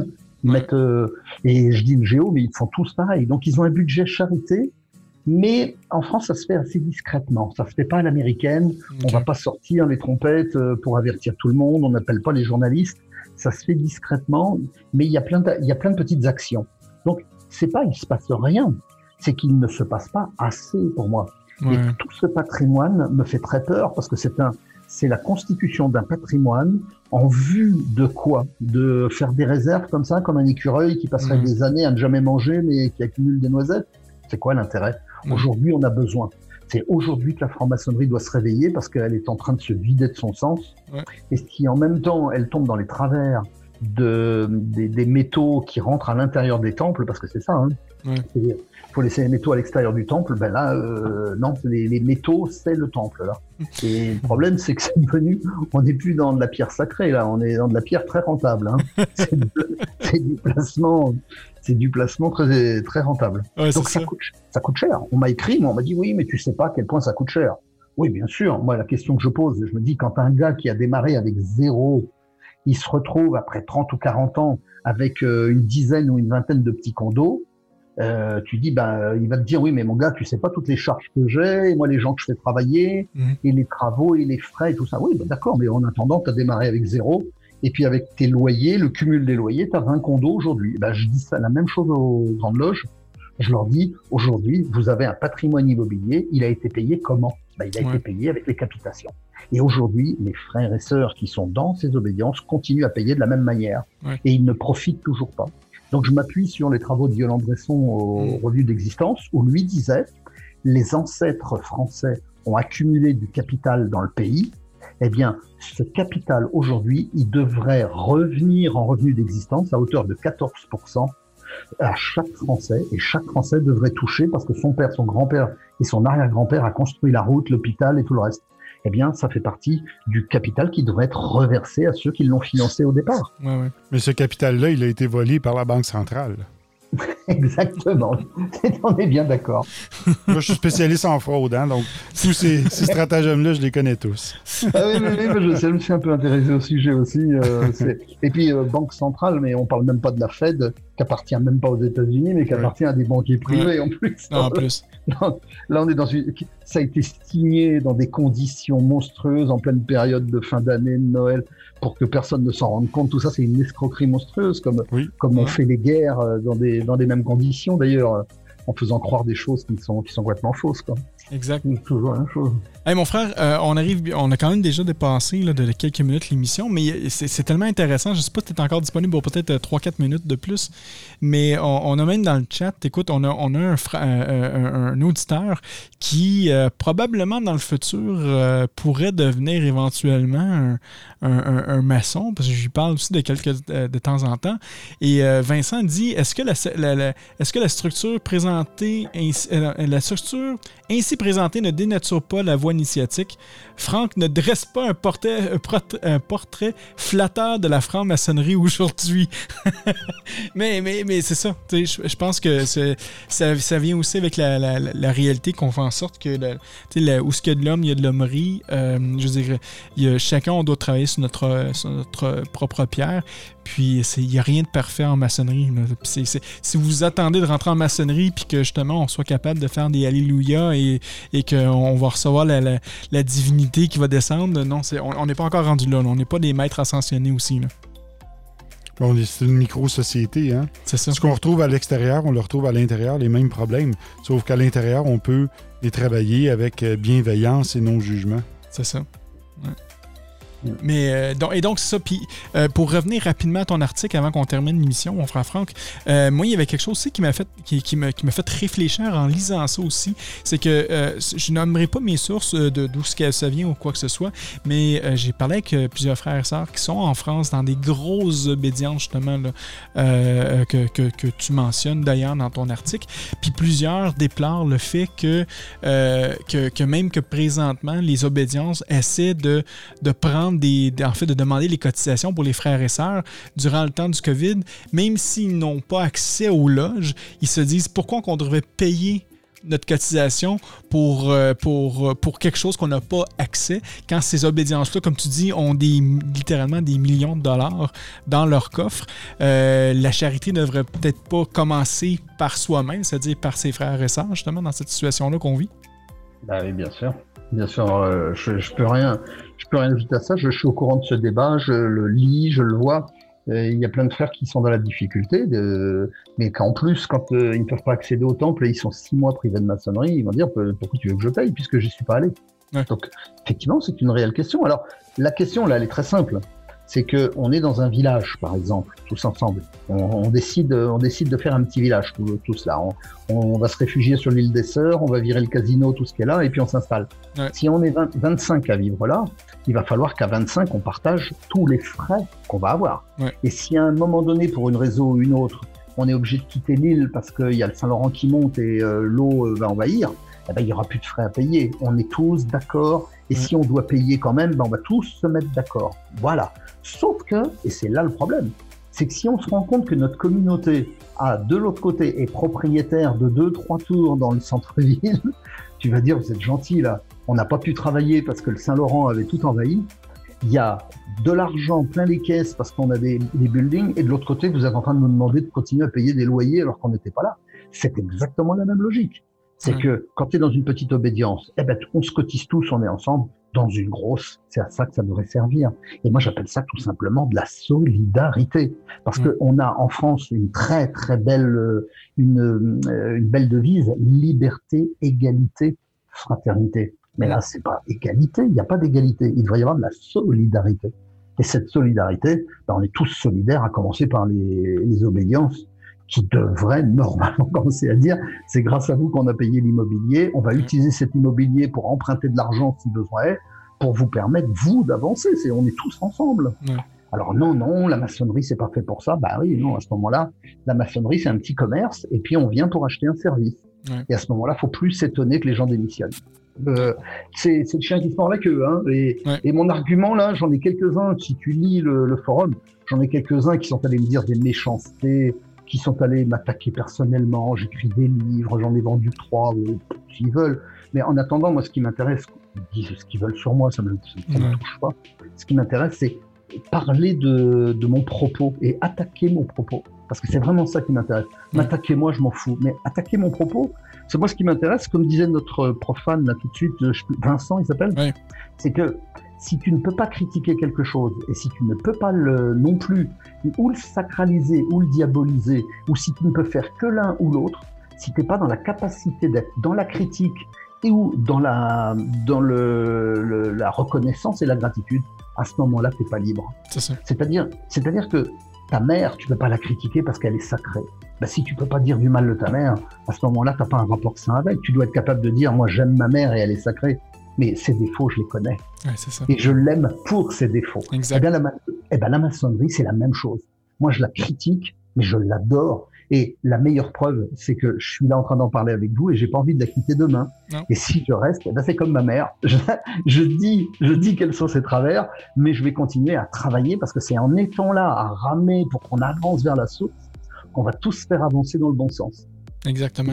Et c'est- tous ensemble. C'est- une grosse pierre brute qu'on est en train de travailler tout ensemble, puis qu'on est conscient des Ah. qualités et des défauts, puis qu'on y va à coups de maillette puis de ciseaux pour travailler dessus. C'est écoute, euh, écoute, mon frère, euh, ton livre, Le syndrome de, de, de pachyderme, c'est où qu'on peut le- se le procurer présentement? Eh ben, il suffit de taper le syndrome du pachyderme sur Google, normalement, enfin sur un moteur de recherche euh, connu, et puis, et théoriquement, euh, tu vas le trouver chez euh, tous les libraires, euh, tous les libraires, je sais plus du tout, les libraires du Québec, je sais pas, il y avait un Renaud Bray à une époque, Ouais. je sais pas, ça existe toujours. Oui, ça existe toujours. Voilà, bah écoute, tu rentres chez Renaud Bray, puis tu passes commande, ils te le commandent en général. Il est, euh, ils l'ont entre 4 et 10 jours. Québec, je pense que ça veut être 10 jours. Il y a forcément le diffuseur, il a des accords avec le Québec. Donc il est, il est livré, euh, il est livré normalement sans problème. Puis pour nos frères euh, et sœurs euh, européens qui nous écoutent présentement, Hum, même chose, euh, il est à la Fnac, il est, euh, il est sur tout- tous les réseaux de libraires. OK. Puis- Puisqu'il est, il est édité aux éditions Champs-Élysées Deauville, qui est un éditeur national, donc il, il est diffusé partout. Alors aujourd'hui, il faut le savoir, c'est très très compliqué parce que les réseaux de, de diffusion de livres sont tous tous chamboulés complètement en termes de livraison Mm. et c'est très très très compliqué. Et ça va être très compliqué jusqu'à la fin de l'année. Je me suis fait expliquer ça récemment par euh, la Fnac, euh, qui est un, un gros réseau libraire en France, Ouais. euh, qui m'a dit là, c'est jusqu'en décembre, c'est compliqué. Donc, faut être juste un peu plus patient. Bah écoute, justement, je parlais du désir tout à l'heure. Ça va être, ça va être un moyen d'accroître le désir avant de Ben savourer. Ben oui, puis pour ceux et celles qui veulent avoir un cadeau euh, pour Noël, euh, ben ça va être disponible à ces temps-là, donc euh, c'est parfait. C'est un peu long là. j'ai peur, j'ai peur que la mariée s'endorme avant. hein. Écoute, un grand merci encore une fois, mon frère Franck, euh, d'avoir été parmi nous. Euh, J'apprécie toujours les conversations qu'on a ensemble, toujours super apprécié. Et la prochaine fois qu'on revient faire notre tour, là, quand tout ça va être déconfiné, on, on va devoir retourner en France. là. Donc, il va falloir qu'on se rencontre puis qu'on se fasse, euh, qu'on se fasse un, un bon petit repas là, puis une petite émission ensemble. là, ça, serait, ça serait bien en France. Donc, un, un grand merci encore une fois. Puis, écoute, euh, tu reviens là, euh, quand tu veux. Eh ben, grand plaisir. Merci euh, Sylvain. Euh, prends soin de Cocotte. Fais-lui un gros bisou pour moi. Fais-lui un gros bec. Promis. Franco- Franco, attends, attends qu'on soit plus en antenne pour ça. Ça va faire des jaloux après. C'est ça. un, un grand merci. Franco, Ciao, ciao. ciao, ciao. Ciao, ciao. Donc, c'était notre frère euh, Franck qui était, qui était avec nous aujourd'hui. Euh, mon frère Sylvain, euh, ton, ton, ton mot de la fin, toi, pour toi? Eh Bien, je vais courir me procurer le livre Syndrome du pachyderme. Ouais, Je vais le lire attentivement. ouais. Euh, c'est très intéressant. Moi, moi, je suis très ouvert d'esprit à tout ce qui est nouveau là, dans le nouveau système financier, tout ça, ça m'intéresse beaucoup. Oui, c'est ça. Non, mais moi, écoute, j'ai pris le temps un peu de le lire. là. J'ai lu, bon, c'est sûr que j'ai, j'aurais pu lire un peu plus, mais avec tout ce qui s'est passé cette semaine, c'était un peu, un peu difficile. Mais je vous le dis, c'est vraiment quelque chose de super intéressant. Vous irez voir ça. C'est disponible un peu partout sur Internet. Moi, j'ai trouvé personnellement sur Amazon.fr, donc c'est disponible sur Amazon.fr si vous voulez vous procurer le livre. donc, donc, là, il y a une affaire que je suis vraiment déçu. Bon, qu'est-ce Moi, qui je croyais que tout l'argent de la franc-maçonnerie, ça servait à financer le nouvel ordre mondial. Ouais, non, c'est juste, c'est plus le nouvel ordre des immeubles l'air en France. C'est ce que j'ai compris? mais nous, tu sais, puis en plus, on n'en a pas parlé, mais euh, c'est une situation, nous, c'est une réalité qu'on n'a pas ici. Là, je veux dire, quand on parle des petites obédiences là, libérales, là, je veux dire, euh, nous, euh, à- en fait, c'est nous, c'est le contraire. Nous, on a besoin de, des- cotisations, sinon on ne pourra pas garder notre temple, là, tu sais, Oui. parce qu'on n'a pas une obédience à 55 000 personnes. Là. Mais euh, je veux dire, euh, la maçonnerie, même la Grande Loge du Québec, perd des temples aussi parce Oui. que eux aussi ont beaucoup de plus en plus de membres qui quittent. C'est sûr qu'il y en a beaucoup qui rentrent, mais il y en a autant qui quittent aussi. Tu sais, le ratio il est peut-être pas le même, mais c'est- ça se ressemble aussi quand même là, beaucoup. Là. Donc, euh, c'est non, c'est, particulier qu'est-ce qui se passe présentement. Puis ça revient encore une fois. Est-ce que la maçonnerie va survivre avec le temps et avec tout ça? là? Moi, c'est, juste ça mon inquiétude. Puis c'est pour ça qu'on fait des émissions comme ça. Je sais que Vincent, euh, on, on lui dit encore une fois à l'eau, il ne faut pas se décourager parce que c'est une société, c'est une micro-société, comme tu Mais disais aussi. si la maçonnerie, là, comme une obédience, dirait écoutez, tous les frères qui sont membres, on va financer vos hypothèques, on Mm. va financer vos voitures, on va. Et là, on- même s'il y a une, une certaine forme d'intérêt, on crée un patrimoine, on monte Ouais. ça. C'est quelque chose de merveilleux à faire. Là.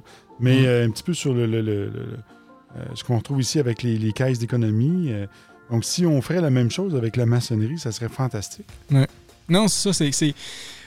c'est- on va voir. Je pense que c'est avec le temps qu'on va pouvoir voir si on peut faire ça. Moi, je caresse l'idée. Là, Ouais, Quand notre loge, notre grande loge va, va- va continuer à prospérer, mais on va acheter des immeubles, mais on va aussi euh, prendre des actions pour être capable de redistribuer aux frères et sœurs par la Ben oui, suite. c'est ça. Mais moi, je dire, le, le meilleur exemple que j'aurais aimé faire ça au Québec, mais on n'est pas assez, c'est comme tu disais tantôt, c'est le centre de retraite. sais. Mhm. J'ai, pas les images avec moi, mais vous irez voir ça. Les centres de retraite maçonniques aux États-Unis, c'est fantastique. C'est tellement beau, c'est gigantesque. Il y, a, y y des- il y a des loges sur le, le terrain. Fait que les frères, euh, ben, parce que là-bas, il n'y a pas de mais c'est vraiment les frères qui sont retraités, qui continuent à, à pratiquer leur maçonnerie. euh, puis Ils sont, sont, sont avec leur conjoint, avec leur Oh oui, c'est ça. Oh, oui. Puis, mais je dirais là, ils sont quand même juste avec les hommes. Mais bon, euh, mais, mais, mais c'est beau de voir ça. C'est beau de voir qu'on peut accompagner nos frères et nos, donc on peut accompagner nos frères et sœurs jusqu'à la fin de leur vie, une fois qu'ils vont aller à l'Orient éternel. Donc, euh, c'est quelque chose à voir. là. Moi, je, je, trouve- je trouvais ça euh, pas mal intéressant de, de, de regarder ces possibilités-là. là, on va initier la démarche, puis Ouais. s'il y en a qui veulent suivre, eh C'est ça. C'est ça. Donc, un, un grand merci, Sylvain. On l'a pas couvert une dernière nouvelle. Je sais que, bon, on a encore euh, des, plusieurs auditeurs qui nous écoutent présentement. Il y avait, il y avait une nouvelle quand même que j'aurais voulu. euh, peut-être, c'est ça mon mot de la fin. On va passer vite, vite. Je vais peut-être faire deux minutes là-dessus. Mais il y, a, il y quand même eu une situation qui, a, qui a passé, là, en fait, sur le site web là, euh, desgrammes.be. Donc, je vais juste euh, montrer à, cet à, à l'écran. C'est, euh, bon, euh, egram.be qui dit tambouille mexicaine au Clipsas et ça commence par Ay caramba. et en gros, c'est qu'est-ce qui se passe présentement? C'est que au Clipsas, il y a une situation qui fait en sorte que euh, on, on a découvert qu'il y aurait euh, supposément deux grands orients du Mexique qui sont euh, qui, existent présentement au Mexique. Et là, maintenant, ben, il y a un des deux grands orients du Mexique qui conteste l'autre grand orient du Mexique qui est euh, membre du CLIPSAS. Et là, ça fait, euh, en fait, là, le- quand on lisait les, les- les articles, en fait, de, d'IRAM.be, ben, les gens disaient que c'était la faute du CLIPSAS et tout ça, que le CLIPSAS aurait dû agir et tout ça. Et le CLIPSAS est en train d'agir parce que, justement, ben, un dit que ben moi j'ai les, les- les papiers administratifs qui viennent du gouvernement, donc une compagnie qui est enregistrée, et l'autre dit ben non, nous on existe depuis les années 1800, je pense que c'est 1875 ou quelque chose comme ça. Donc là il y, a une- il y a une chicane des deux Ils ont, côtés. ils ont jamais pensé à s'incorporer ou s'enregistrer pour protéger leur nom. C'est- ben c'est ça, tu sais. Mais, mais ah, la corruption! La corruption, c'est ça. Non, mais ça revient à quand même que, euh, tu sais, le, le- le- le- le côté légal dans le monde qu'on vit aujourd'hui, c'est ultra important. si vous partez une obédience ou si vous avez une obédience qui n'a pas d'incorporation euh, légal, c'est important de le faire quand même. Il faut, faut, faut, embarquer dans le système du droit qu'on vit présentement dans notre, dans notre pays parce que sinon, des situations comme ça vont arriver. Et là, on ne sait pas en fait qui est le vrai, qui n'est pas le vrai. Euh, est-ce que vraiment que l'ancien Grand Orient du Mexique aurait vraiment donné toutes ses patentes et ses documentations au nouveau Grand Orient du Mexique? Ou si c'est le nouveau Grand Orient du Mexique qui aurait usurper l'identité de, de, de l'autre Grand. On n'a aucune preuve de ça.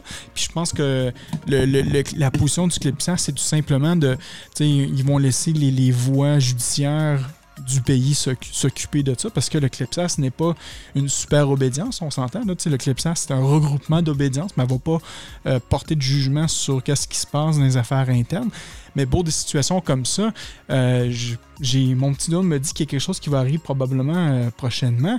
Et euh, même ça va jusqu'au point où ce que on, a su dernièrement que le, Grand Orient de France aurait enlevé les patentes et toute reconnaissance maçonnique au Grand Orient du Mexique présentement. Aux deux Grands Orients du Mexique? Ben, en fait, ils ont juste dit au Grand Orient du Mexique parce que eux, si on regarde dans le fiche, je pourrais retourner dans les, dans les nouvelles, là, je vais te montrer le, le, deuxième article en fait qui vient aussi d'Iram .be et on peut voir que le, grand maître euh, présentement, euh, Samuel euh, Aguilar Barra, qui était au Grand Orient de France en 2019 pour recevoir le prix sur la laïcité.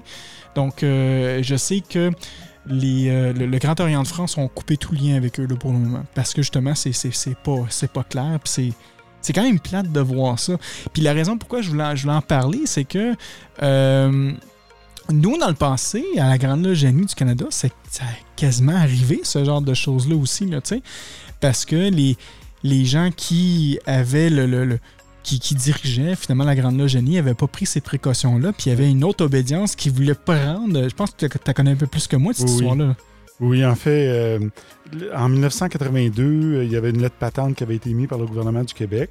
Puis, euh, les, les, déclarations annuelles n'avaient pas été payées. Donc, euh, c'est comme tombé en suspens. en 1994, quand il y a eu la refonte du Code civil, eh bien, euh, ça a tout simplement disparu des registres. Et jusqu'en 2005, la Grande Loge n'était pas incorporée nulle part. Puis en 2009, bien, on avait quand même plus d'une centaine de membres, puis on était actifs, mais c'était toujours pas euh, protégé. Et là, il y a une autre obédience qui s'est dit Ah, moi, je vais prendre le nom, euh, je vais me l'accaparer. Donc, euh, juste à temps, à une semaine avant que ça se fasse, on a pu euh, incorporer le nom puis se, protéger. Mais sinon, on se faisait voler notre nom. C'est débile, ça. Oui. C'est fou comment qu'on peut voir des fois. là, ça aide pas encore à la situation. Qu'est-ce que Vincent il va entendre? Tu sais qu'il y a quand même des guerres en maçonnerie, mais il n'y a rien de parfait. Puis je pense que tu le dis à chaque fois, Sylvain, mais si vous croyez que les maçons dominent le monde, c'est loin de là il, y a, de la chicane entre les, en certains groupes. C'est plate de voir ça, qu'il n'y a pas de maçonnerie universelle ou une, une vraie chaîne d'union. Quand on dit qu'on veut réunir ce qui était part, là, et souvent, c'est c'est cassé un peu partout. Là, puis il y a des guerres d'ego qui viennent là-dedans, puis tout ça. Mais euh, une chance qu'on a, nous, on a agi de notre côté, parce que sinon, on aurait eu une situation comme ça, que nous, on aurait dit on a nos lettres patentes, on a nos, nos, nos, preuves, mais il y a un autre groupe qui s'est accaparé du nom légal, puis là, à partir de ce moment-là, ils se font passer pour nous. C'est quasiment, quasiment, ça revient au sujet de, que, tu es tellement bon là-dedans, au vol d'identité. C'est un vol. Est-ce que, en fait, c'est ça la question. C'est, Sylvain, est-ce que selon toi, c'est un vol d'identité? Ou, ça ressemble à un vol d'identité? L'identité première avait une responsabilité. le Grand Orient du Mexique mhm. avait la responsabilité de s'enregistrer auprès du gouvernement et de protéger son nom. Là, c'est un, un manque de devoir de, la part des, membres de cette loge-là qui ne l'ont pas fait. Puis l'autre, lui, a sauté sur l'occasion puis il a pris le nom. Oui, c'est ça. Euh, c'est pas une usurpation comme telle puisque le nom n'avait pas été enregistré. Hmm. Donc, eux, ils ont juste comme profité de la situation pour l'enregistrer. Puis on dit non, non, c'est nous, puis on continue les travaux. Et quand, quand, ils vont arriver pour trancher ça légalement, il va y avoir un problème, parce que je connais pas les lois du Mexique, mais si ça serait ici, au Canada, il y aurait, il y aurait tout un problème, puisque faudrait que s'il n'y avait pas de, de, nom de compagnie qui n'était pas enregistré, Comment ils ont fait pour avoir un compte en banque? Comment ils ont géré l'argent? Est-ce que tout ça, ça a été dissimulé aux autorités fiscales? Est-ce que ça fonctionnait tout avec du comptant puis ça ne paraissait pas? Ça soulève un gros problème. Oui, là, c'est sûr que là, si on parle là-dessus, on va aller pour une autre heure. On a déjà fait une heure et demie pour l'émission, mais non, mais tu apportes un point ultra important aussi. Là, cette maçonnerie-là, finalement, euh, on dit qu'un maçon doit respecter les lois de son pays. Oui. Donc, s'il n'y a pas de compte légal ou quoi que ce soit, que c'est fait euh, sur le côté, puis que, tu on, on, joue, on, écrit des chiffres, mais c'est quelqu'un d'autre qui contrôle ça sur son propre compte de banque, justement, peut-être le, ces maçons-là, ils n'ont peut-être pas nécessairement respecté les lois de leur, pays. on, fait de la spéculation, là, on veut pas... Dans notre cas, ça avait été comme ça à l'époque, puisqu'il y avait quelqu'un qui gérait tout l'argent, ça passait par son compte personnel, et euh, finalement, le fisc lui est tombé dessus, il lui a réclamé plus de 400, 400 000 hein. Ah, mais écoutez, c'est incroyable. Je trouve ça euh, absolument incroyable, ce, genre de situation-là. On, on, va vous tenir au courant, c'est sûr et certain. Euh, euh, ce que je comprends, c'est que les, quand même, les, le site iram.be vont être à l'affût des nouvelles, de voir qu'est-ce qui va se passer. Mais si j'ai d'autres informations, moi, de mon côté, on pourra en parler durant les prochaines semaines. Mais un, grand merci, Sylvain, d'avoir été là. moi, pour mon mot de la fin, c'est comme d'habitude, moi, je remercie toujours nos patrons. Nos patrons sont là, sont, sont fidèles. un grand merci. Pour ceux qui veulent contribuer, c'est patreon.com oblique sous le bandeau. On a trois forfaits. On a un forfait à 3 un forfait à 5 un forfait à 7 D'ailleurs, on a commencé déjà à faire des émissions euh, qu'on appelle euh, pour les fans. Donc, on a déjà fait deux émissions pour les fans. C'est sûr qu'on a eu une petite pause d'été, là, en fait. C'était un petit peu plus difficile. Mais on a eu la première émission avec notre frère euh, Raymond Nadeau qui était, qui était là. Après ça, on a eu aussi l'émission avec notre frère Thévenin. donc, là, la deuxième émission devrait sortir dans, les, dans les prochaines heures. Donc, on va mettre ça disponible pour tout le monde sur YouTube. Mais c'est exclusif pour les membres Patreon durant le premier mois. Donc, si vous êtes membre Patreon, vous pouvez avoir accès à ces émissions-là. Et euh, c'est vraiment intéressant. Et d'ailleurs, s'il y a des auditeurs qui aimeraient contribuer, parler, si vous avez des questions, si vous êtes un, maçon, un, maçon ou un non-maçon, enfin, si vous êtes, disons, un non-maçon qui, qui, avait des questions pour un maçon, ben, on pourrait se faire une émission. Ça me ferait plaisir de, vous avoir parmi nous. Donc, euh, euh, contactez-nous sur notre page Facebook. Important de préciser qu'on ne reçoit pas d'Illuminati en studio. Non, c'est ça, parce qu'on n'en connaît pas. C'est ça le problème, on n'en connaît pas. Euh, les trois forfaits, non, le forfait à 3 Le 3 c'est le Fat Pack, donc un grand merci à la gang du Fat Pack. Le forfait à 5 on a Vincent, euh, on a Netilop, on a Cindy et on a Carl-Henry, donc un grand merci. Et les maîtres podcasters, le forfait à 7 on a Woody, on a Thibaut, on a Sean, on a Ronan, on a Raymond, Raphaël, Pierre D, Pierre C, Michel, euh, Michel B, euh, Laurent, Dominique, Cap Jazz, Eric et Cédric. Donc un grand merci à tout le monde euh, d'avoir été parmi nous. Merci beaucoup aussi à tous ceux et celles qui étaient dans le chat, qui a commenté. Donc merci à Pascal. On avait aussi Vincent, Ronan qui était présent. il y avait Lambert qui était là aussi. Daruma, et j'en passe. Là, il y avait quand même euh, plusieurs personnes. Guylaine aussi, qui était, qui, Tom, Thomas qui était là aussi. Donc un grand, un grand merci d'avoir été là avec nous. Et euh, je vous dis euh, à la semaine prochaine, en espérant que Claudia pourra être là aussi, puis qu'il pourra nous conter son histoire de bateau. Sûrement. J'ai bien hâte de voir ça. Donc, en mon nom, Franco, et au nom de Sylvain et Petite Cocotte, on vous dit à la semaine prochaine pour une autre émission. Bye bye.